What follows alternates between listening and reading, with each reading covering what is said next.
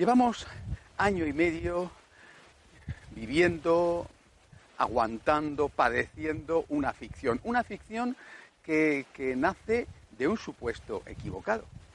El supuesto de que el Papa Francisco quiere un cambio en la doctrina, en la moral y en la pastoral de la Iglesia. Repito, un supuesto equivocado.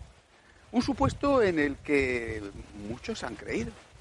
Es decir, muchos han creído que efectivamente el Papa Francisco estaba por el cambio en lo referente a la comunión de los divorciados vueltos a casar o en otras cosas, como por ejemplo el tema de la homosexualidad.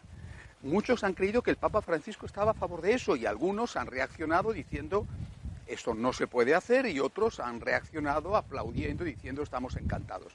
Y otros, otros se han callado y se han callado, pues quién sabe por qué se han callado, pero en todo caso se han callado, es decir, no han salido ni a decir este no es el camino fiel a la Iglesia, fiel al magisterio, fiel a las enseñanzas de Jesucristo, fiel a San Pablo, y, y, tampoco han salido diciendo que bien, estamos encantados porque así nos adaptamos más al mundo.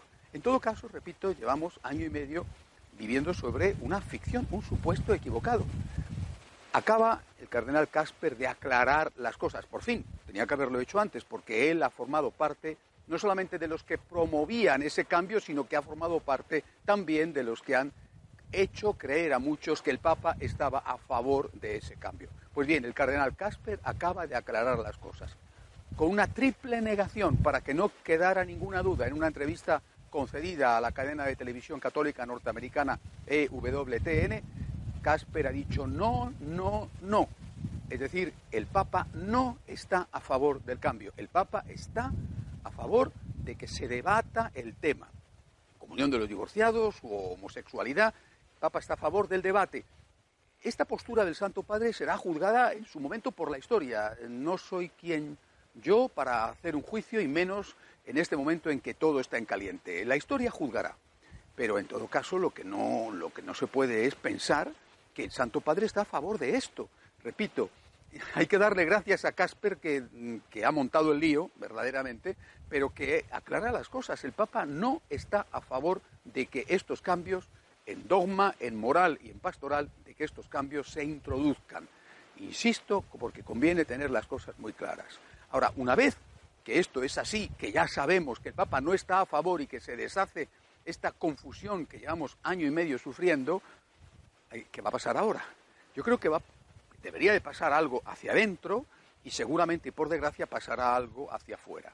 Hacia adentro, que las cosas que están claras y que los que están callados tendrían que hablar, por lo menos decir lo que opinan y que desde luego los que están preparándose para el próximo sínodo eh, tienen que saber que allí se van a debatir unos temas y que no es que van a apoyar las tesis del cardenal Casper pensando que el Papa las apoya, sino que ahora tienen que saber que esas tesis no están apoyadas por el Papa y eso les dejará delante de su propia conciencia, pero no escudándose diciendo como yo soy fiel al Papa, yo apoyo esto.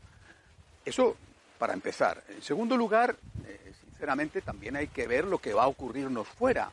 Eh, esta semana eh, también ha hablado Monseñor Chaput, el, el, realmente inteligente y valiente arzobispo de Filadelfia, eh, refiriéndose a esto y diciendo eh, se ha creado una expectación, una expectativa de cara a estos cambios en muchísima gente y cuando esto no se vea atendido, porque no puede verse atendido, entonces puede ocurrir perfectamente que haya un rechazo contra la Iglesia, sobre todo en los países más secularizados, que haya medidas de intolerancia hacia una Iglesia porque, como un niño que cree que le van a dar un caramelo, cuando no se lo dan, pues se enfada se ha creado un supuesto que no va a ocurrir y que puede provocar un rechazo, un rechazo mayor contra la Iglesia por parte de esos sectores más secularizados.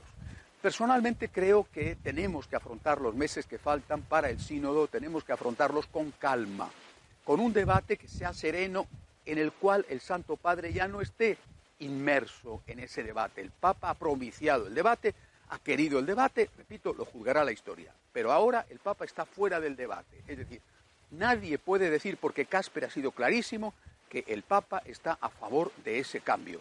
El Papa lo que está es a favor del debate, no a favor del cambio. Tres veces lo ha negado Casper. Creo que esto tiene que hacer que el debate sea mucho más sereno, mucho menos tenso, Y sobre todo, y hablo ya desde la perspectiva personal, estoy sinceramente encantado. porque Llevo año y medio en que me están diciendo que estoy en contra del Papa, porque estoy defendiendo la doctrina de la Iglesia y porque estoy diciendo que no es verdad, que el Papa no está a favor de ese cambio. Lo que llevo aguantando este año y medio solo lo sabe Dios. Al final, la historia pondrá a cada uno en su sitio y, se sabrá todo con nombres y apellidos, porque así es como suceden las cosas. Pero de momento, vamos a ver si los meses que faltan los tomamos con calma, hablamos, debatimos, dado que el debate ya se ha producido, creo que ya todas las cartas que están sobre la mesa, pero que nadie diga que el Papa quiere el cambio, porque tiene que quedar muy claro que eso no es verdad. No, no, no con toda rotundidad ha dicho el cardenal Casper. El Papa no quiere este cambio. El Papa lo que quiere es que se hable del asunto. El Papa no quiere que se deje atrás ni a Cristo, ni a San Pablo, ni a dos mil años de doctrina de la Iglesia. Si nos toca sufrir persecución porque algunos pensaban que este cambio se iba a producir, pues no es que sea buena la persecución, pero yo prefiero ser perseguido por ser fiel a Cristo a ser un traidor a Jesucristo con todas las consecuencias terribles que eso tendría. Hasta la semana que viene, si Dios quiere.